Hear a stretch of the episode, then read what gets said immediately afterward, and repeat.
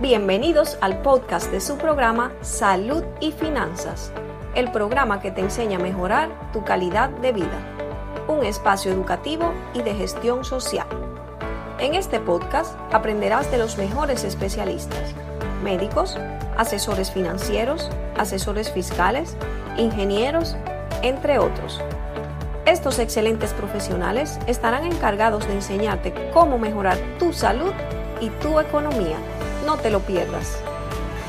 Muy buenos días República Dominicana, buenos días mundo, buenos días Edwin, buenos días Suazo, buenos días doctora que viene por ahí llegando, buenos días Yeuri, buenos días Mono Estéreo. Estamos aquí en una entrega más de su espacio salud y finanzas, el espacio que te ayuda a mejorar tu calidad de vida. Eh, tenemos muchas noticias, hoy tenemos plato fuerte, tenemos plato fuerte y es precisamente porque tenemos a una invitada especial, una, una invitada que, que con mucho trabajo, pero con organización hemos logrado que llegue a, nuestra, a nuestra cabina y en momento estará compartiendo con nosotros. Buenos días, Suazo. Muy buenos días, equipo. Buenos días, compañero de Inrijo. Buenos días, director. Bienvenido.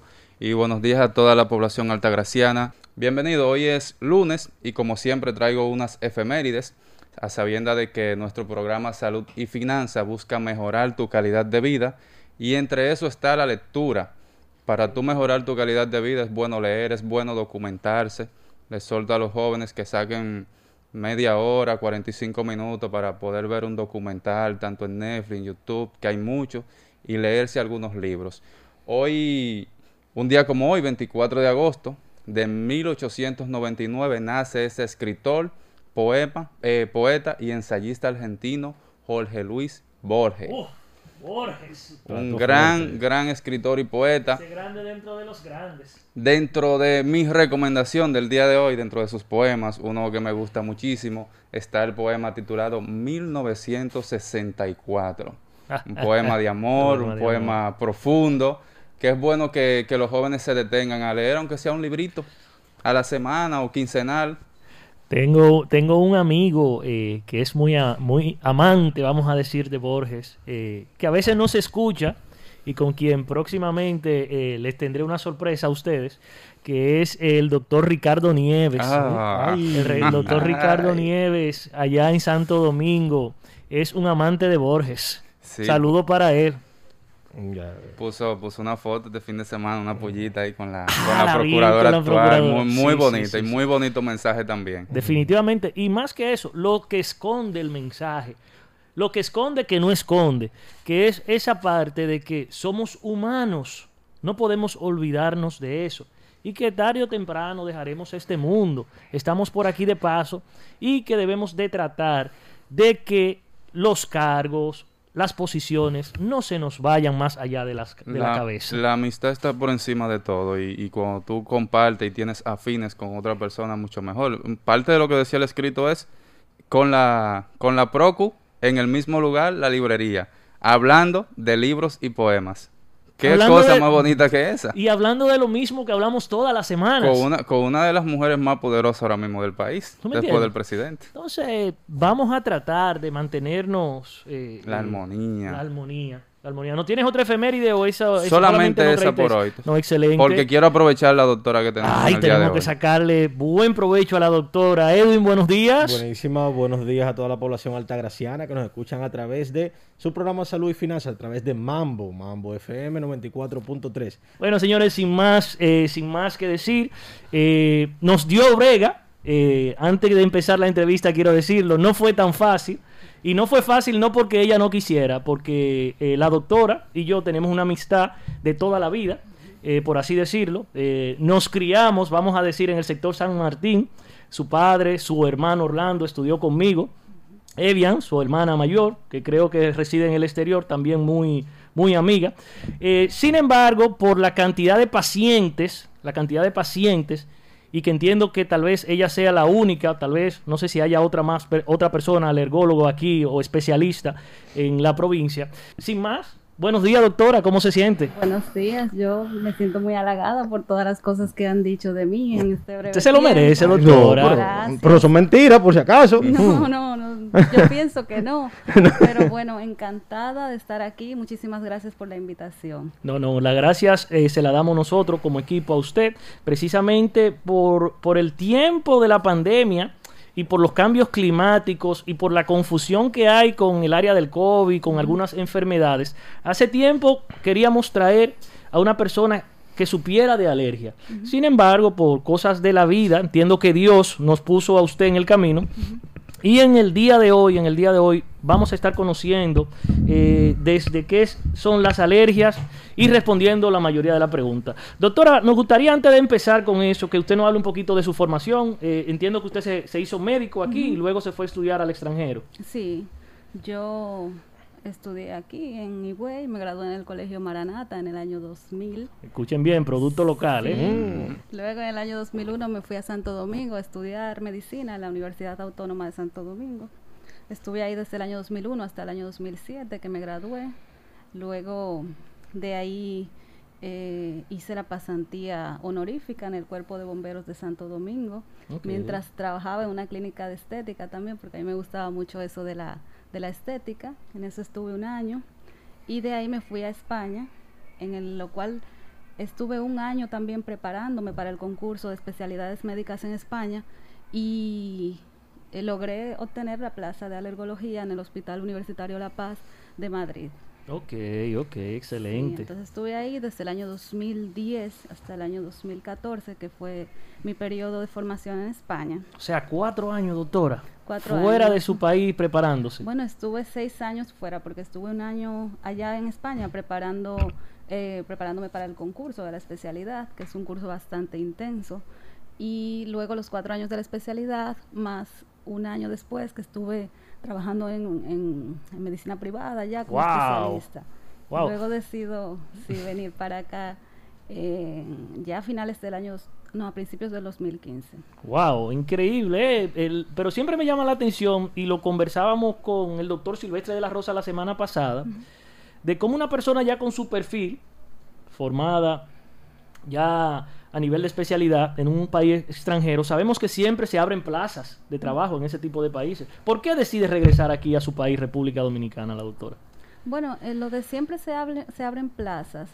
Sí habían plazas de trabajo, pero no era como como lo, lo que usted andaba buscando. que yo andaba buscando y lo que esperaba, porque todavía en esa época la crisis que había comenzado, la crisis financiera que había comenzado en Europa en el año 2008 no se había terminado del todo. Entonces los contratos como que no eran tan tan apetecibles.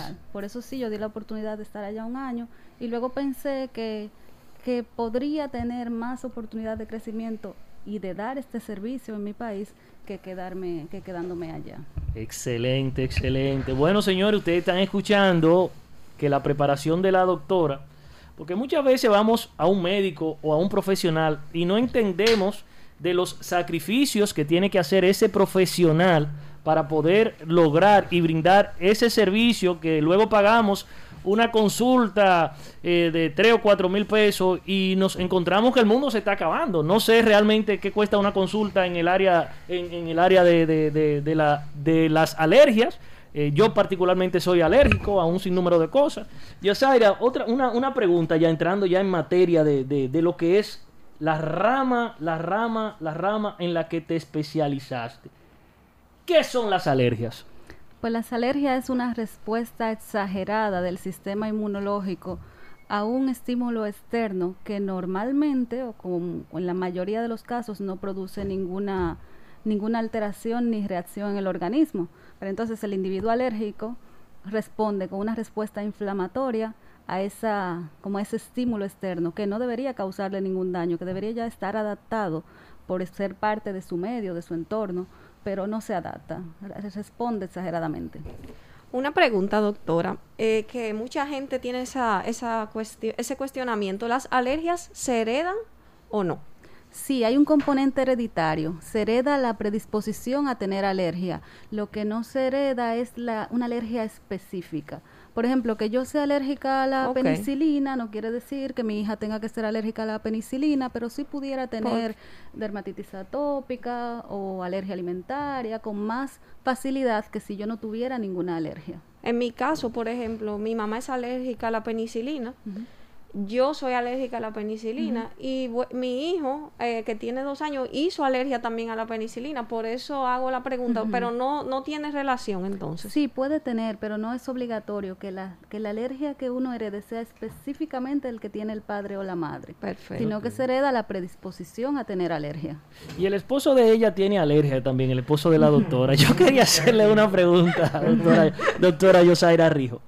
¿Puede déjeme ver cómo lo pongo en un lenguaje eh, bien, bien, bien llano. ¿Puedo yo darme unos tragos de más y que eso provoque en mí que más adelante yo pueda desarrollar alergias? O sea, una persona que nunca ha sido alérgica. Depende del trago, porque se puede ser alérgico a la cebada en el caso de la, de la cerveza y, y al vino tinto, a los conservantes del vino tinto pero en general lo que pasa con el alcohol, asimismo con como con el ejercicio físico, es que potencian las reacciones alérgicas. Es como que como que le da un plus, como un superpoder a la alergia para que sea un poco más agresiva la reacción que tú vayas a tener por lo que seas alérgico. Ok, ok, ok. Una otra preguntita, doctora, que nos están haciendo ya por aquí por las redes. ¿Cómo se producen las alergias? Bueno, creo que ya hemos contestado parte de esa, de esa pregunta que nos hacen. Eh, ah, nos preguntan por aquí también, ¿cuál es la alergia alimenticia más frecuente?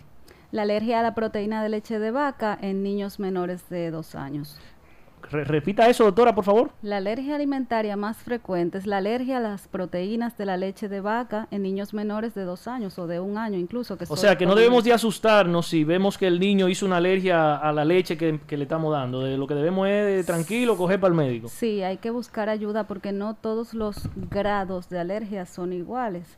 O sea, el niño puede tener una reacción leve que solo implique eritema perioral, que se le ponga rojo o los labios o alrededor de la boca, o pudiera también tener una reacción Usted dice, grave. Eh, escúcheme, eritema perioral, para que los entiendan los oyentes, sería como una alergia dentro de la boca o alrededor de la boca. Alrededor de la boca. Y en ese mismo orden, ah, ya que bienvenido toca el tema de, de la leche, usted principalmente, ¿existe una diferencia en lo que es la intolerancia a la alergia? ¿O van de la mano? ¿Es lo mismo? ¿Cuál es la diferencia? No, no es lo mismo porque la intolerancia a la leche generalmente es a la lactosa, que es el azúcar natural que tiene la leche, y esa intolerancia es una intolerancia digestiva. Es como si a uno le faltaran enzimas, las enzimas necesarias para digerir bien, para romper bien ese, ese azúcar una vez que llega al trato digestivo. Por eso produce diarrea, vómito, malestar estomacal, flatulencias. Sin embargo, la alergia a las proteínas de la leche de vaca es una reacción inmunológica en el cual el sistema inmunológico al estar en contacto con las proteínas de leche de vaca Em, produce una reacción inflamatoria que puede ser local, como había dicho del eritema perioral, pero también puede ser generalizada. Puede tener o ronchas en todo el cuerpo o incluso dificultad respiratoria, em, hipotensión, malestar general. O sea que puede ir de una reacción leve a una reacción generalizada grave. ¿Puede morir una persona por una alergia? Sí, claro. Eso se llama shock anafiláctico, que es que es se compromete más de un sistema en la reacción alérgica, incluyendo la, bajada de la tensión arterial con un posible paro cardiorrespiratorio. Con esa pregunta que hace Suazo de que si puede morir una persona eh, de alergia, me remonto a mi niñez y a niños que veo hoy en día de que le da un rash al niño o una alergia y los padres le dan anteriormente le daban un bañito de mm. cundiamor o alcoholado, o cosa de esa. Eh, ya hoy en día es menos frecuente, se sigue haciendo, eh, eh, en los barrios se sigue haciendo, es muy común. Y oigan lo que dice la doctora. O sea, una alergia te puede provocar la muerte. Entonces no es tan sencillo. A veces vemos que al niño le está saliendo un rash, se está hinchando. Y simplemente decimos, no, dale un bañito de mm. agua caliente o dale un bañito de agua fría o darle un poquito de tal medicina, de tal o cual medicina que tenemos. ¿Cuál sería la recomendación en caso de que veamos que un niño está haciendo algún tipo de alergia? Lo ideal siempre es consultar con su médico, sea su pediatra o su alergólogo. Yo quiero aclarar que no quería como inculcar el pánico con esto de que uno se mm. puede uno se puede morir de una reacción No, pero a la gente hay que decirle la cosa clara, doctora. Una reacción maltratada. No, no, no, no, necesariamente maltratada, sino que si la reacción alérgica es muy grave, hay que tratar en, la en los primeros 30 minutos porque puede llegar a comprometer la vida. Pero esto no es tan común, o sea, no es una cosa que cada vez que a un niño le salga un rash en la piel o, un, o tenga dermatitis, que son eh, eczemas que cursan por brotes, o sea, cada vez que le salga un brote de dermatitis, yo voy a pensar que se va a morir, ¿sabe? Que no es lo más frecuente. Es una posibilidad en las reacciones alérgicas, pero no es lo más frecuente. Dice Itzel eh, Pichardo Batista, dice, buen día. No sé si ya la doctora habló de esto, pero ¿las alergias desaparecen o se mantienen? Sí, em, buena. Sí, en el caso de las alergias alimentarias en niños que habíamos mencionado hace un momento, sí tienden a superarse por ejemplo, la, la, alergia a proteína de leche de, leche de vaca que inicia los primeros meses de la vida, la mayoría de los niños lo superan a los dos o tres años. Siempre hay un remanente, no el 100% lo supera. Hay algunos que necesitan someterse a procesos de sensibilización, que ya son procesos más eh, complicados y delicados. Pero la alergia, las alergias que se superan generalmente son las alergias alimentarias en niños, la dermatitis atópica, y mm, cuando los niños tienen hiperreactividad bronquial, que es que se aprietan del pecho, pero tienen menos de 5 años, la mayoría de, los de las veces eh, lo superan a los 5 o 6 años. No, con esta situación ahora del COVID y la situación económica, la mayoría estamos apretados del pecho. pero es normal. Doctora, tenemos... Una pregunta. En mi caso, yo... Es algo personal que me pasó. Me imagino que le ha pasado a mucha gente. Eh, yo comía mariscos toda mi vida, siempre he sido, me gustan, y un día mi esposo me lleva una mariscada, eran muchos mariscos, o sea, no, no pude distinguir cuál era y me dio una reacción alérgica bastante grande, los ojos se me inflamaron, eh, incluso tuve que tratar de eh, botar, vomitar el, el, lo que me había comido, bueno, entonces después de ahí yo fui comiendo poco a poco de nuevo mariscos y no me han vuelto a dar alergia. ¿A qué se pudo haber, eh, o sea, qué se, cuál fue la consecuencia que me produjo alergia en ese momento? Bueno, hay que ver, si es una mariscada tenía distintos grupos de mariscos, con lo cual tú podrías haber hecho alergia a un grupo y a otro no, y luego haber tenido la suerte de ir probando los que no te han dado alergia los mariscos se dividen. Pero yo lo había comido toda mi vida, o sea, en ese momento precisamente, no sé si... Lo que pasa es que lo que uno nunca ha comido o nunca ha visto no le puede dar alergia porque las alergias necesitan una memoria inmunológica. Esa memoria es que yo toco esta mesa hoy, mi sistema inmunológico crea una memoria de rechazo contra esa mesa y luego cuando vuelvo a tocarla me da alergia. Que es lo que ha pasado con el COVID, que ahora ya se dice que las mayorías de, personas han tenido algún tipo de contacto que anteriormente no lo habíamos tenido.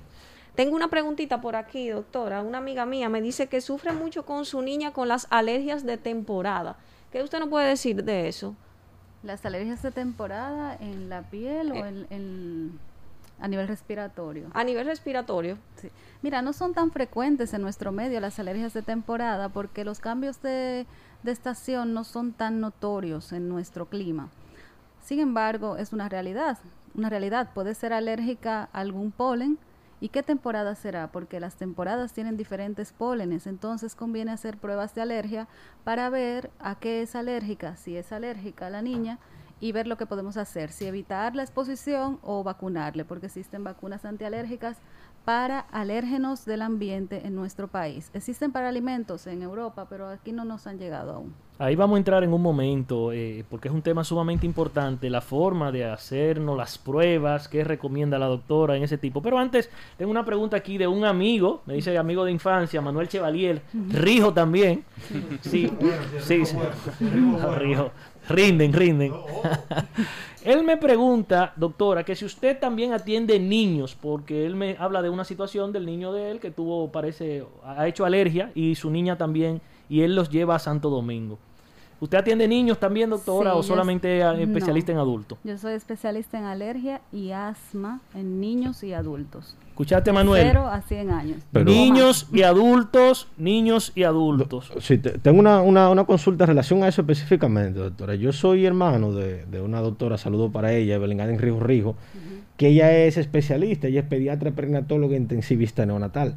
En, el caso de, por ejemplo, de ella y también de, su, de su esposo, su esposo es, por ejemplo, cirujano pediatra. En el caso de ellos, ellos tuvieron que hacerse primero pediatras para poder ser especialistas, por ejemplo, cirugía, pero pediátrica. En el caso de ella, por ejemplo, intensivista, pero pediátrica. Entonces, en su caso, usted eh, tuvo que hacerse pediatra primero o usted simple y sencillamente, al ser alergióloga, se hace alergióloga automáticamente tanto de adulto como de niño. O sea, ¿cómo eso? Porque yo no lo entiendo, yo, yo estoy perdido. Es una diferencia de las escuelas que uno se forma. En Latinoamérica sí hay que ser pediatra y luego ser alergólogo, o si no ser internista y luego ser alergólogo. Pero en Europa eh, los cuatro años abarcan tanto la especialidad en niños como en adultos se van dividiendo las rotaciones, o sea que uno siempre, durante los cuatro años, siempre está trabajando tres meses con adultos, tres meses con niños, en las diferentes áreas. Señores, que el primer mundo es el primer mundo. Eh, sí, adelante. en ese mismo orden, eh, tenemos poca educación a veces, principalmente los dominicanos. ¿Existe alguna diferencia entre el dermatólogo y el alergólogo? Son especialidades diferentes. El alergólogo estudia las enfermedades alérgicas que pueden estar, pueden manifestarse en la piel o no, en cualquier sistema del organismo, pero el dermatólogo es el especialista en enfermedades de la piel, que no tienen que ser alérgicas. La piel tiene cientos o miles de enfermedades distintas que pueden ser inmunológicas, infecciosas, incluso de, origen desconocido, y todo eso lo abarca el dermatólogo. Y, y, ahí mismo, discúlpame, bajo ese mismo desconocimiento, ¿qué cantidad más o menos porcentaje de pacientes son referidos al alergólogo por, por, el mismo tema de que te sale algo, tú coges una para dermatología, pero puede ser que sea algo de, un alergólogo? Sí, pero los dermatólogos lo tienen claro, lo que tienen que derivar alergias y lo que no. E incluso ante la duda, a veces como uno, como colegas que somos, uno se, se, se refiere casos para tener una, una visión más amplia del, de lo que está pasando o tener un apoyo también en los casos más complicados. Sí, pues a veces aparecen dermatólogos que se creen alergólogos también. Nuestro país es muy peculiar. Doctora, ¿usted tenía una pregunta por allá? Sí, me preguntan aquí por las redes, eh, ¿cómo puedo saber a qué soy alérgico antes de sufrir una reacción? ¿Es posible saberlo? Es muy difícil porque Incluso uno puede tener pruebas de alergia positivas sin tener síntomas. Uno puede estar sensibilizado a algo. Por ejemplo, si uno dice, me quiero hacer las pruebas de alergia y no tengo ningún síntoma, y me sale que estoy alérgica a la grama, a la gramínea, pero estoy en la grama y no me pasa nada. Entonces eso no, no conlleva ninguna actitud. Por eso no es recomendable hacerse pruebas si no se tienen síntomas. Los diagnósticos en todas las especialidades son principalmente clínicos. Entonces, primero está la clínica y luego las pruebas que nos van a apoyar para confirmar el diagnóstico que sospechamos según la clínica. Clínico, la doctora nos quiere decir que presenta una reacción. Para los que no entienden, o sea, que está clínicamente, quiere decir que lo tenemos una reacción en el organismo. O sea, que en el caso mío, yo podría ir ya donde usted hacerme algún tipo de prueba. Yo que he hecho alergia a medicamentos, por ejemplo. Sí, claro. Ok, una preguntita en ese mismo tenor, doctora duelen mucho esas pruebas, porque a veces uno tiene el temor de hacerse la prueba, porque yo a mí particularmente me han dicho, no, eso tienen que puyarte 800 mil veces para hacerte la prueba de alergia. Entonces uno le coge, uno le coge pánico a eso. No, no duele mucho, el pinchacito que se da es superficial. Ok. Llevan pruebas con, un pinchacito, se llama prick test, es como un pellizquito, un prick es que la, lanceta toque la piel, la puntita de la aguja. Okay. Eh, esas pruebas se pueden hacer para detectar alergia a, alérgenos, que son sustancias que dan alergia, que están en el ambiente, también a los alimentos y, y algunas otras cosas. Los medicamentos, aunque se puede hacer una prueba en la piel, la prueba Gold Standard de alergia a medicamentos es la provocación oral controlada, si, si cumple los requisitos para hacerla porque se puede tener una reacción positiva en la piel a un, a un, medicamento y aún así tolerarlo por vía oral. ¿Qué prueba es más efectiva? ¿La prueba cutánea en la piel, a la que mucha gente le teme por, porque son varios pinchazos, o la, o la prueba de sangre? ¿Cuál es más, más efectiva? La de piel es más sensible y más económica. Todas las pruebas de alergia son un poco costosas por el hecho de que aquí no se fabrica ninguna y hay que traerlas de Europa o de Estados Unidos. Pero eh, las de piel son más sensibles. A veces no se puede hacer porque la piel no está muy comprometida por una reacción alérgica muy extensa o tal, y nos apoyamos en las pruebas de sangre, pero la piel es más sensible. Ok, ok. Aquí hay una pregunta que yo había eh, dejado para el final. Ya por cuestiones de tiempo vamos entrando en un tiempo que no hay regreso, por así decirlo. Y es que cuando tenemos profesionales de la talla suya, doctora Yosaira, el tiempo se nos va muy rápido. Eh, lamentablemente tengo un grupo de preguntas aquí de personas que están en línea, que quieren hacer, pero yo no quiero que, que se nos vaya el tiempo sin hacer esta pregunta y es la siguiente. Si eres profesor o padre, ¿cómo puedes conocer una reacción alérgica ¿Y qué debo hacer en esa situación? Lo ideal fuera que en los colegios tuvieran adrenalina autoinyectable y que se le diera un pequeño... Espérese, espérese, espérese, doctora. ay, ay, ay, pero espérate. Uh. Ah, que usted vino del primer mundo, sí. unos años por allá. Ah. Entonces usted no está diciendo que lo ideal sería que los colegios tuvieran un kit de adrenalina autoinyectable. Pero adrenalina, esa es la que habla Juan Luis Guerra, ¿no es adrenalina? No, la bilirrubina. ah, la bilirrubina. Adrenalina es lo que te pone rápido, que le inyectan los deportistas. Sí, la adrenalina. ¿Por qué adrenalina, doctora? Porque la adrenalina es lo que salva la vida en las reacciones alérgicas graves. Ok, escuchen bien, ¿eh? Mm, no, no, siga, sí. doctora. También salva la vida en los ataques cardíacos, en, los infartos. Imagino que eso te acelera el, el flujo sanguíneo. Eh, sí, lo acelera. Si uno está muy, muy, muy bajito porque le ha bajado la presión o algo por una reacción alérgica grave, él lo eh, eh, provoca una vasoconstricción y, aumenta el flujo. Porque dicen que cuando uno le da una alergia muy grave, yo creo que a mí no me ha dado tan grave, se te trancan las branquias o algo así. La tráquea. O la tráquea. La branquia le tienen los pesos. algo así. Oh. Sí. Ah. Bueno, lo ideal fuera eso, que, el, que tuvieran un, eh, un entrenamiento los profesores y tuvieran adrenalina autoinyectable, pero eso no es así en, en, este país, porque los, los inyectores de adrenalina son muy escasos y son muy costosos y casi nunca aparecen. O sea, que, parte, que parte, miren, miren qué, qué complejidad de la, de la vida o qué sencillez.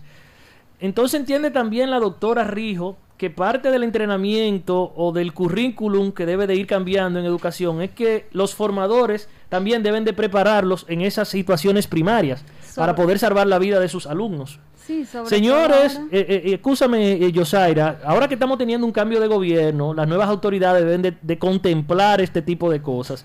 Yo siempre he dicho a los estudiantes de término, un estudiante de término, una persona que va a salir del bachiller, como le decimos aquí coloquialmente, debe de saber dos cosas. O tener, aparte de toda su formación, hay cosas esenciales que debe de tener clara, que es una formación financiera, una formación financiera y poder dar los primeros auxilios a una persona. Es imposible que ya en el día de hoy, 2020, un estudiante salga a la calle y una persona se esté asfixiando a su lado y esa persona no pueda prestarle esos servicios. Cuando son servicios, son cosas tan simples, tan esenciales, que tú agarras un joven, tú agarras un joven y lo puedes preparar en un, último trimestre de clase. Igualmente, cómo cuidar el bolsillo. Señores, en el ámbito financiero, desde que nacemos hasta que morimos y post muerte, seguimos teniendo problemas financieros. Pero no nos preocupamos por enseñar en el currículum estudiantil no está integrado y tenemos que pujar para que se integre.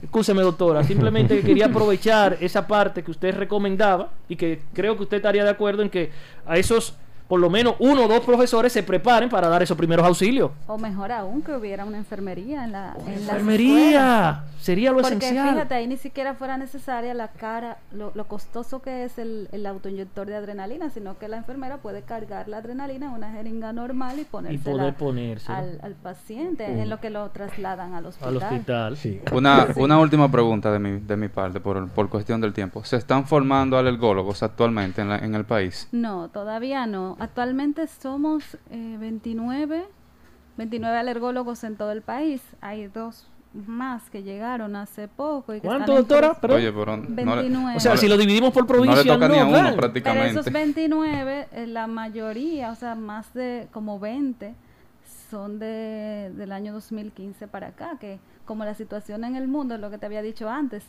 no estaba, o quizás se fueron todos con la idea de volver, han regresado más, porque generalmente cuando se van a estudiar fuera, cuando uno se va a estudiar fuera, se, se suele encariñar mucho con, Señores, señores, lamentablemente, lamentablemente, lamentablemente por falta de tiempo, eh, nos quedamos sin más espacio.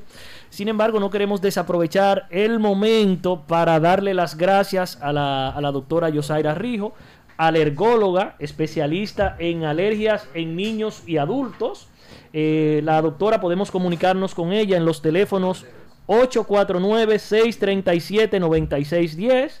Eh, doctora, queremos primero darle las gracias nuevamente, invitarlo a que este sea su espacio, invitarlo a que este sea su espacio. Suazo, dame un minuto, por favor invitarlo a que este sea su espacio, que en cualquier momento que usted decida pasar por aquí, hacernos cualquier recomendación, esta es su casa. Por otro lado, quiero que sea usted quien nos deje unas palabras de despedida y unas motivaciones de qué debemos de hacer en caso de que se nos presente algún tipo de episodio alérgico. ¿Qué recomendación usted le hace a la población que la está escuchando? Bueno, lo primordial es que ante cuando uno se siente inseguro de si no está respirando bien o que tiene malestar general, debe ir a la, a la emergencia, es lo primero, y luego tratar de consultarse con el alergólogo. Excelente. Si no es posible, si tiene alergia en la piel o algo, consultar al dermatólogo o inclusive poder ir a un neumólogo. Pero el asunto es que debe buscar atención médica. Si es alergia, claro, lo ideal es el alergólogo. Llegamos al final de su programa Salud y Finanzas. Salud y Finanzas, el programa que enseña a mejorar tu calidad de vida. De lunes a viernes, de 9 a 10 de la mañana por Mambo FM 94.3.